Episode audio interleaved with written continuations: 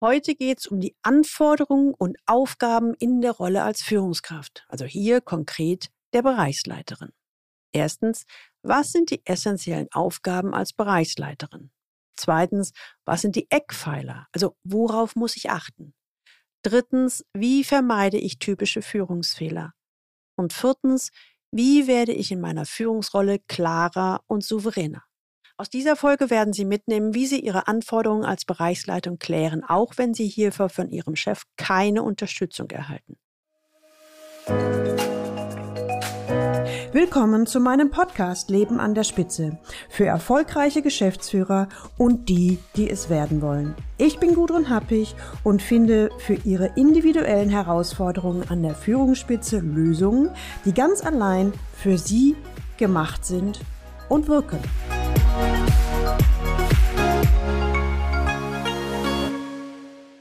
Heute geht's weiter mit der Frage, was sind die Anforderungen und Aufgaben in meiner Rolle als Bereichsleiterin? Das fragt Sabine, der Name ist natürlich wieder anonymisiert, Mitte 30, eine Senkrechtstarterin in einem Unternehmen, was komplett im Umbruch ist. Sie können sich noch an Martin aus der Folge 69 erinnern. Hier ging es darum, wie er in der neuen Rolle startet. Und zwar, wie er sich jetzt schon auf die übernächste Rolle vorbereitet, um seiner Karriere einen ordentlichen Schub zu geben. Wenn Sie die Folge verpasst haben, hören Sie unbedingt nochmal in Folge 69 hinein. Und heute schalten wir uns abermals in eine Runde im Leaders Lab Ihr Sprung in die nächste Liga ein. Bevor wir weiter einsteigen, möchte ich Sie darauf hinweisen, dass die Türen zum Programm Leaders Lab Ihr Sprung in die nächste Liga geöffnet sind. Sie können sich ein Interview holen. Bitte nutzen Sie dafür die E-Mail-Adresse info at galileo-institut.de und nutzen Sie das Stichwort Leaders Lab. Warum führen wir eigentlich ein persönliches Interview?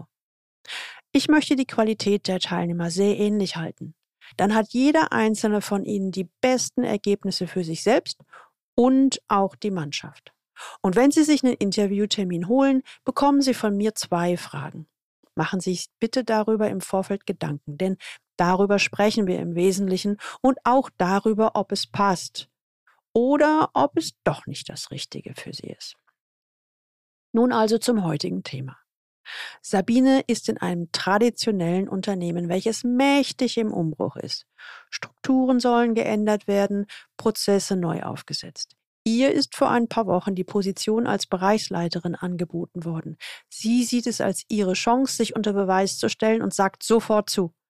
Sie soll sich die neue Position mit zwei anderen Kollegen teilen. Sie formuliert, ich vereine sehr viele Rollen in meiner Rolle als Bereichsleiterin. Ich mache und tue. Meine Tage werden immer länger, doch es ist einfach kein Land in sich. Ich habe echt Angst, Fehler zu machen oder auch das Falsche zu machen. Ich möchte nämlich den Erwartungen an mich unbedingt gerecht werden. Daher lautet meine Frage in der heutigen Focus Time, was ist das absolute Minimum? Was sollte ich keinesfalls auslassen, dass ich meiner Führungsrolle trotzdem gerecht werde? Ich will den Blick schärfen. Was ist das Essentielle? Und was ist das, was ich noch hinzunehmen kann, wenn ich mich wieder freischaufeln kann? Hm.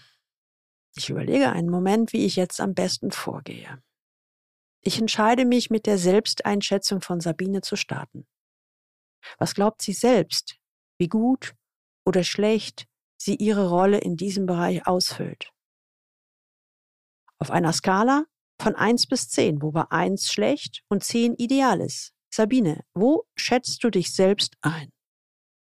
Sabine überlegt. Sie braucht lange für die Antwort. Ich kann mich nicht entscheiden. Lege ich den Schwerpunkt auf das Team oder auf die Controlling-Zahlen. Ich bin unsicher unterwegs. Hier wird Sabines Anspruch deutlich. Ihr Anspruch an sie selbst ist so hoch, dass sie sich sofort im Detail verliert. Eine typische Führungsfalle. Und nach einigen Zögern formuliert sie fünf. Sabine, bist du damit zufrieden? Also mit der fünf? Nein, gar nicht. Sabine, wo wärst du gerne? Oder was glaubst du, wo müsstest du sein? Auf eine Acht. antwortet sie, damit ich weiß, was die Minimumanforderungen sind, als auch, dass ich es umsetzen kann. Im ersten konkreten Schritt würde ich gerne wissen, was ist das absolute Minimum in meiner Rolle als Bereichsleiterin. Ich versuche es mit meinen Worten zu übersetzen. Sabine, kann es sein, dass dein Bedürfnis nach Wissen wollen eigentlich ein Wunsch nach Sicherheit ist? Sabine überlegt einen Moment und nickt. Ja, genau. Ich möchte Sicherheit. Dass mir jemand sagt, was meine Aufgaben sind, was die täglichen Anforderungen sind. Es entsteht eine Minipause, bevor ich frage, Sabine, wer im Unternehmen könnte dir sagen, was deine Aufgaben, deine Verantwortung sind? Mein Chef, antwortet sie, um gleich hinterherzuschieben. Den habe ich schon gefragt. Aber ich habe keine Antwort bekommen. Stattdessen hat er darauf hingewiesen, dass sie in einer Umstrukturierung seien und dass man hoffentlich in einem halben Jahr hier deutlich klarer sein. Er habe eine Arbeitsgruppe einberufen, die klären soll, was unsere eigentlichen Aufgaben sind. In der Arbeitsgruppe sind allerdings wir Bereichsleiter nicht vertreten. Eine zeitnahe Antwort kann ich hier nicht erwarten. Klar, das sollte anders sein, doch wir sprechen ja nicht über den Idealzustand des Führungsalltags, sondern über die Realität. Was kann Sabine also tun? Aus meiner Sicht wichtig ist, dass sie den Chef gefragt hat. Erstens, was erwartest du von uns? Zweitens, was sind unsere Aufgaben? Na, da hätte sie eventuell besser formulieren können, was ist das Ziel? Beziehungsweise, welche Ergebnisse müssen wir erreichen? Oder auch, wofür sind wir als Bereichsleiter verantwortlich? Ich frage Sabine, hm, sag mal, wie gehst du damit um, wenn keine Orientierung von deinem Chef zu erwarten ist? Woran orientierst du dich selbst? Sabine antwortet, na, ich mach dann eben, was ich für richtig halte. In Absprache mit den anderen Bereichsleitern. Ich setze selbst die Prioritäten. Wir erfahren also, wie Sabine mit dem Phänomen Nichtführung umgeht. Das nutze ich als Sprungbrett, um auf meinen Lieblingsleitsatz zu sprechen zu kommen. Packt die Verantwortung dahin, wo sie hingehört.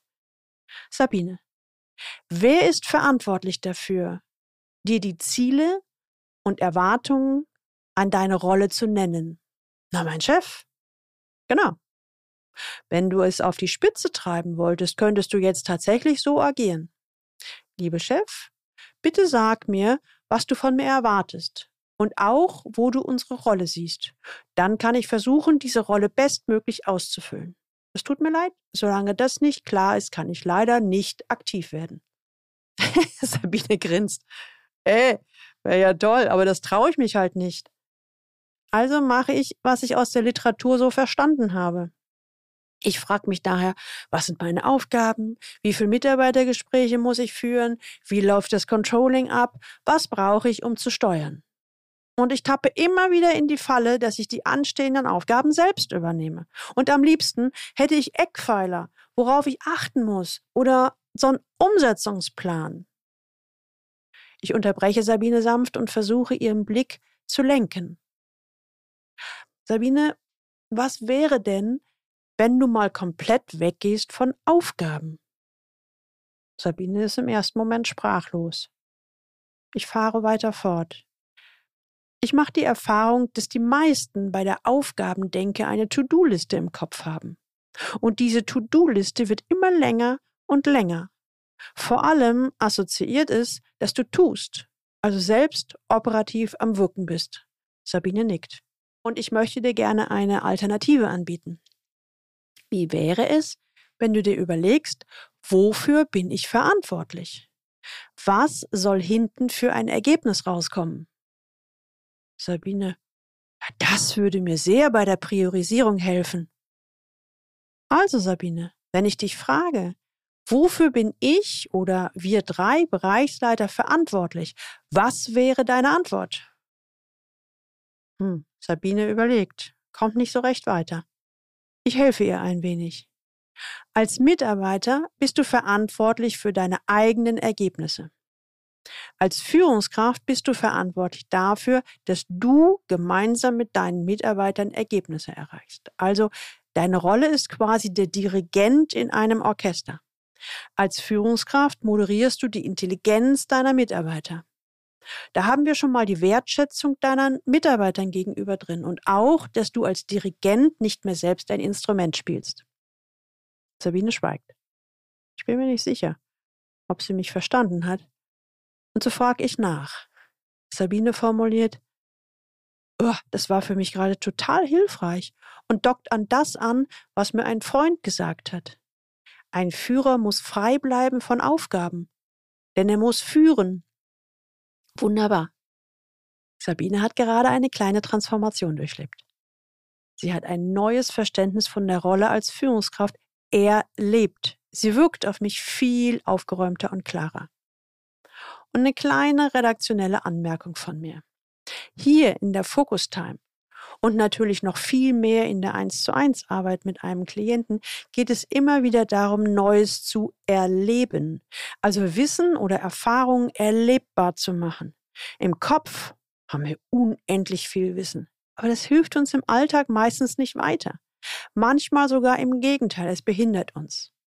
Und erst wenn ich etwas begriffen habe, also es spürbar erlebt habe, habe ich eine Referenzerfahrung, die mich einen gewaltigen Schritt nach vorne bringen kann. Und genau dieses erlebte Erfahrung bringt den Turbo in unseren Führungsalltag. Und in der Arbeit mit dem Klienten ist genau das, was die nachhaltige Entwicklung so fruchtbar und wertvoll macht. Habe ich einmal etwas Entscheidendes erlebt, dann fällt die Umsetzung leichter. Und die Kunst ist, diesen Mikromoment in der Zusammenarbeit zu, ich sag mal, erwischen. So, das wenig, ein wenig zum, zum Hintergrund. Kommen wir jetzt wieder zu Sabine und gehen einen Schritt weiter. Sabine, dann bist du also für die Ergebnisse deines Teams verantwortlich. Was soll denn da hinten rauskommen? Sabine überlegt naja, Projektergebnisse. Konkret ein großes Projekt und auch verschiedene kleine Projekte. Okay, wenn du die Ergebnisverantwortung für dein Team hast, du hast vorhin formuliert, dass du Eckpfeiler brauchst, in welcher Zeit soll denn das Ergebnis kommen? Hm, sagen wir mal in einem Monat, antwortet Sabine. Okay, Sabine. Was hältst du davon, wenn du deine Mitarbeiter fragst, was brauchst du von mir, um in einem Monat das Ergebnis zu erreichen? Sabine entgegnet sofort, so arbeite ich schon. Ich gebe den Leuten ein Aufgabenpaket, was sie in einem Monat abarbeiten und umsetzen sollen. Ich unterbreche Sabine. Toll gedacht. Doch jetzt gibst du Aufgaben ab. Und ab dem Moment, wo du Aufgaben abgibst, musst du auch controllen ob es passiert ist. Und ruckzuck landest du im Micromanagement. Außerdem machen die Mitarbeiter im Idealfall, was du ihnen gesagt hast, obwohl sie wissen, dass es nicht reicht. Und dann musst du wieder controllen, warum sie XY nicht gemacht haben. Deine Mitarbeiter werden dir antworten, wenn du Pech hast, na, das hast du mir ja nicht gesagt. Also das kostet wahnsinnig viel Zeit und Kraft und führt fast nie zum gewünschten Ergebnis. Damit du deine Mitarbeiter gut führen kannst, brauchst du Mitarbeiter, die ihren Kopf einschalten und mitdenken. Wenn du deine Leute fragst, das Ergebnis XY soll hinten rauskommen in einem Monat. Was brauchst du dafür von mir, damit es klappt? Sabine wird deutlich nachdenklicher. Ich glaube, wir stehen vor der zweiten kleinen Transformation. Sie zögert einen Moment, bevor sie antwortet. Bei mir löst sich gerade ein Knoten, fährt sie weiter fort. Das heißt, ich muss das gar nicht wissen, sondern das sollen mir meine Mitarbeiter sagen? Genau. Sabine, die Rahmenbedingungen musst du als Führungskraft vorgeben. Also zum Beispiel in einem Monat brauchen wir das Ergebnis XY. Den Weg und das Wie das deine Leute umsetzen, liegt in der Verantwortung der Mitarbeiter. Jedes Controllen und Micromanagen demotiviert die Mitarbeiter und erhöht deinen Stress und Aufwand. Wir brauchen aber gute Mitarbeiter, die mitdenken, die im Thema sind und die sich mit dem Thema identifizieren und die im Zweifelsfall sagen, wir haben das so und so gemacht und gedacht und ausprobiert, das klappt aber nicht. Sabine, wir brauchen dich. Und dann bist du wieder in der Rolle der Führungskraft gefragt. Sabine schaut ganz ungläubig. Ja, gute Mitarbeiter habe ich auf jeden Fall. Aber ich kann doch gar nicht glauben, so einfach kann das gehen? Ich fahre weiter fort. Du kannst bei der Frage, was brauchst du von mir, um das Ergebnis zu erreichen, auch gerne ergänzen, was sind deine Vorstellungen? Wie würdest du, lieber Mitarbeiter, vorgehen? Dann kannst du, Sabine, nochmal mitdenken und drüber schauen und an der einen oder anderen Stelle korrigierend eingreifen. Liebe Sabine, als Bereichsleiterin bzw. Führungskraft ist dein Job immer wieder den Überblick zu behalten bzw. zu bekommen. Dann bist du für deine Mitarbeiter am hilfreichsten. Sabine staunt immer noch Bauklötze. Sabine, fahre ich weiter fort. Dann wolltest du als Eckpfeiler noch wissen, wie halte ich die Ergebnisse nach, richtig? Das geht zum Beispiel mit Mitarbeitergesprächen eins zu eins, in regelmäßigen Abständen, wobei du ausprobierst, was für dich okay ist. Zum Beispiel jede Woche 30 Minuten oder alle zwei Wochen zwei Stunden. Probier für dich und für deine Mannschaft, was passt. Das Wichtige ist das Regelmäßige. Wichtig, nicht ausfallen lassen. Probier es aus und erlaube dir, den Rhythmus zu verändern. Sabine überlegt. Hm, jetzt brauche ich noch den Eckpfeiler zu den Zahlen. Sollte ich immer den Überblick über die Zahlen haben? Es stellt sich raus, dass Sabines Unternehmen ein zahlenorientiertes Unternehmen ist und monatlich die Zahlen reported werden sollen. Dabei braucht sie im Minimum drei Kennzahlen. Umsatz, Auftragslage, Auslastung. Sabine formuliert, ich möchte aussagefähig sein und will wenig Vorbereitungszeit haben, um die Zahlen zu haben. Hm, wer hat denn Zugang zu den Zahlen und wer pflegt die ein, frage ich sie. Sabine, jo, bei der Umsatzerwartung der Center oder der Projektleiter. Bei der Auftragslage der Vertrieb. Bei der Auslastung bzw. den Ressourcen, das mache ich im Gespräch mit dem Team selbst. Ich habe Schwierigkeiten, die Leute dazu zu bekommen, dass die Zahlen ins Tool eingepflegt werden. Und insbesondere der Vertrieb macht es nicht. Wie komme ich denen dazu, dass er das tut? Auch hier entwickeln wir im Frage-Antwort-Dialog eine Lösung. Wie Sabine den Vertriebler konsequent dazu motivieren oder besser dazu bewegen kann, dass er die Zahlen rechtzeitig ins System einpflegt. Sabine schreibt kräftig mit. Am Ende frage ich sie, was sie von heute mitnimmt. Also mir sind die wesentlichen Eckpfeiler sehr klar. Der erste Eckpfeiler, ich orientiere mich an Führungsprinzipien und nicht an Tools und Methoden. Diese Führungsprinzipien integriere ich in meinen Führungsalltag und ich vermittle die notwendigen Ergebnisse und verteile keine Aufgaben. Der zweite Eckpfeiler, ich führe die Mitarbeiter bzw. ich moderiere die Intelligenz der Mitarbeiter. Der dritte Eckpfeiler, ich behalte den Überblick über die drei wesentlichen Kennzahlen. Umsatz, Auftragslage, Auslastung. Das ist das Minimum, was ich brauche, um gut schlafen zu können. Und gibt mir Sicherheit. Und ich erkenne schneller den Punkt, wo ich eingreifen muss und steuern muss. Für mich ganz wesentlich, ich sehe diese drei Eckpfeiler in meiner Rolle als Bereichsleiterin als Experiment. Ich probiere das die nächsten vier bis acht Wochen aus und kann es jederzeit verbessern. Ich weiß jetzt genau, auf welche Flughöhe ich muss, wen ich anschieben muss und wo ich mich zurückhalten muss. Wichtig ist, dass ich in die Führungsfähigkeit komme. Sprich, für mich ist ganz wichtig, immer wieder aus dem Operativen rauszukommen. Denn sobald ich da drin bin, rödel ich wie im Hamsterrad und habe keine Zeit mehr für Führung. Es gilt, die Führungsfalle mit dem Operativen zu umschiffen. Alle Teilnehmer nicken zustimmend. Sie formulieren, dass es für jede Führungskraft, egal ob Anfänger oder alter Hase, eine ständige Gefahr ist, in diese Führungsfalle hineinzutappen. Bevor wir gleich zu den Tipps und Erfahrungen der anderen Teilnehmer kommen, möchte ich noch was loswerden. Ich habe nämlich in der Zwischenzeit eine Menge Mails erhalten und hier möchte ich noch ein paar Antworten auf die Fragen geben, die ich eben erhalten habe.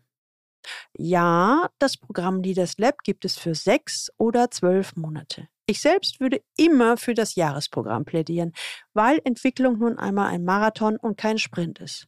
Und Sie wollen Ihre Ergebnisse ja nachhaltig erzielen, oder? Die zweite Frage, wie viel Zeit sollte ich einkalkulieren? Reservieren Sie sich den Montagabend circa ein bis anderthalb Stunden für die Focus Time. Sprich, zweimal im Monat online circa 60 Minuten. Das ist es schon. Hier in der Focus Time besprechen wir konkrete Themen des Führungsalltags, die immer wieder hochpoppen. Wir bearbeiten konkrete Fälle. Wir entwickeln konkrete Lösungen. Am Ende steht ein klares Ergebnis, das nicht nur für den Fallgeber, sondern in gleichem Maße für jeden anderen Teilnehmer mindestens genauso wertvoll ist. Die Ideen, die Sie sich vorgenommen haben, setzen Sie während Ihres normalen Führungsalltags um. Ja, alle Focus-Time werden aufgezeichnet, falls Sie mal nicht dabei sein konnten. Es ist eine Community unter Gleichgesinnten und Sie erhalten Zugang zu einer geschlossenen Gruppe, wo exklusiv nur die Teilnehmer von Leaders Lab dabei sind. Hier tauschen Sie sich aus, erhalten schnelle Unterstützung oder auch mal einen Buddy für den Führungsalltag. Sie erhalten Arbeitsblätter, Checklisten und mehr, die Ihren nachhaltigen Erfolg als Führungskraft um im Schnitt 25 Prozent steigern. Wie oft treffen wir uns in der ganzen Gruppe? Mehrmals pro Jahr lade ich Sie nach Köln ein. Vertiefen Sie Kontakte, entwickeln Sie Netzwerkfreundschaften. Wenn es analog nicht möglich ist, verschieben wir das Treffen in den virtuellen Raum. Also, Sie haben jetzt so richtig Lust bekommen und wollen bei dieser tollen Truppe dabei sein und Ihren Karriereturbo einlegen? Dann holen Sie sich einen Termin, sprechen Sie mit mir. Wir klären Ihre Fragen und vielleicht heiße ich Sie herzlich willkommen in unserer Leaders Lab Community für Leaders. Schalten wir uns jetzt nochmal in die Leaders Lab ein. Nach der 1 zu 1 Zeit in der Focus Time sind jetzt die anderen Teilnehmer dran und werden nach ihren Erfahrungen, Ideen und Impulsen befragt. Ich liste hier mal ein paar Ideen auf, die als Hinweise an Sabine kamen. Definier dir doch ein Cockpit, mit dem du den Laden steuern kannst. Welche Kennzahlen und qualitativen Bewertungen brauchst du? Wenn du diese Kennzahlen hast, dann kannst du ruhigen Gewissens in die Meetings gehen und du hast den Überblick, wie die Projekte und die Mitarbeiter laufen. Strukturier doch deine Woche. Dann bekommst du den Kopf frei. Entweder horizontal, also sprich von 8 bis 10 oder 11 bis 14 Uhr, oder auch vertikal, Montag für Thema 1 und Dienstag für Thema 2. Bau dir eine Struktur, die zu dir passt und zu deiner Arbeitsweise passt. Management by Walkaround. Also du nimmst dir bestimmte Zeitslots, in denen du einfach mal bei deinen Mitarbeitern vorbeischaust oder online signalisierst, ich bin für dich da, beziehungsweise ich bin ansprechbar. Du musst immer das große Ganze im Auge haben und behalten. Und ich habe für mich die Regel eingeführt, was ich sofort und einfach erledigen kann, gebe ich sofort ab. Mir hat der Merksatz geholfen, ich bin verantwortlich für die Ergebnisse des ganzen Teams. Ich musste eine Balance finden zwischen, ich bin zwar dabei, aber ich bin nicht der Micromanager, der sich um jedes Detail kümmert. Das Risiko, mich da reinziehen zu lassen, ist immer da. Aber ich versuche, mich da rauszuziehen und wieder mich darauf zu fokussieren, dass ich für die Ergebnisse des ganzen Teams verantwortlich bin. Ich baue immer wieder die Reflexion ein, in welcher Rolle bin ich jetzt eigentlich? Und wenn ich mich bei dem Gedanken erwische, ah, das würde ich jetzt gern selbst machen, dann bitte Achtung, Falle. Dann sei dir bewusst, dass du gerade aus der Führungsrolle rausgehst. Der Wirkungshebel ist da nicht mehr sonderlich groß. Ja, nun sind wir tatsächlich am Ende der 60-minütigen Focus-Time angekommen. Am Schluss darf jeder nochmal sagen, was er von heute mitnimmt. Mir ist nochmal bewusst geworden, es ist viel wichtiger, über Ziele und Ergebnisse zu führen, statt zu sagen, was zu tun ist. Ich nehme den Satz mit, ich arbeite da, wo ich verantwortlich bin.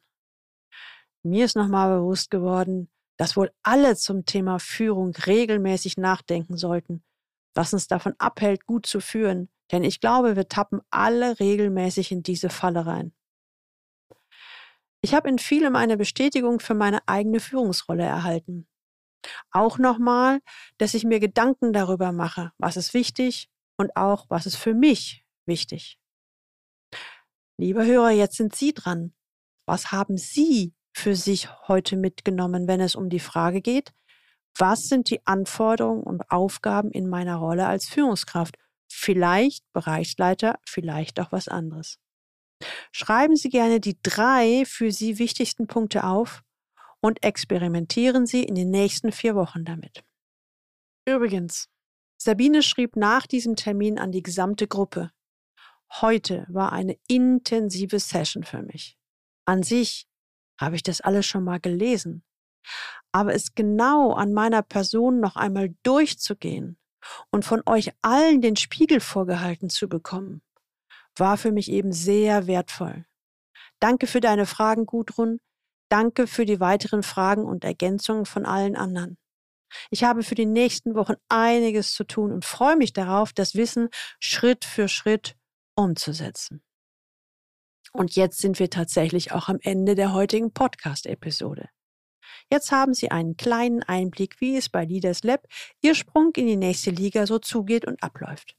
Einen zweiten Einblick, den ersten, hatten Sie ja schon in der letzten Folge, in der Folge 69. Wenn Sie übrigens mal ganz live in so einer Focus Time reinhören wollen, dann hören Sie unbedingt in die Folge 12 rein. Hier geht es um Sonja mit dem Thema, wie meistere ich den Spagat zwischen Projekten und Tagesgeschäft und sie durchlebt für sich eine Wahnsinnserkenntnis. Ich weiß nicht, wie lange die Anmeldung für das Leaders Lab Programm noch machbar ist. Wenn die Gruppe mit handverlesenen Teilnehmern voll ist, ist sie voll. Aktuell führe ich viele Interviews und die Plätze sind begrenzt. Schreiben Sie mir gerne und holen Sie sich einen Interviewtermin unter info at galileo-institut.de mit dem Stichwort Leaders Lab. Teilen Sie gerne die Folge an Leute, die Ihnen wichtig sind. Und jetzt wünsche ich Ihnen viel Freude beim Leben an der Spitze. Ihre Gudrun Happig.